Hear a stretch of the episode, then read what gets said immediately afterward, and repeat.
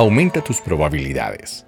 Enfócate en tu vocación, esa capacidad natural que tienes y que debes cuanto antes descubrir, perfeccionar y mantener siempre activa. Tus dones particulares te abrirán puertas insospechadas. Es tu deber defender aquello que te hace singular, porque es tu aporte para mejorar la vida de muchos. No te des por vencido. El actual escenario es solo una preparación para cosas más grandes que la vida tiene para ti. Tu asignación te espera.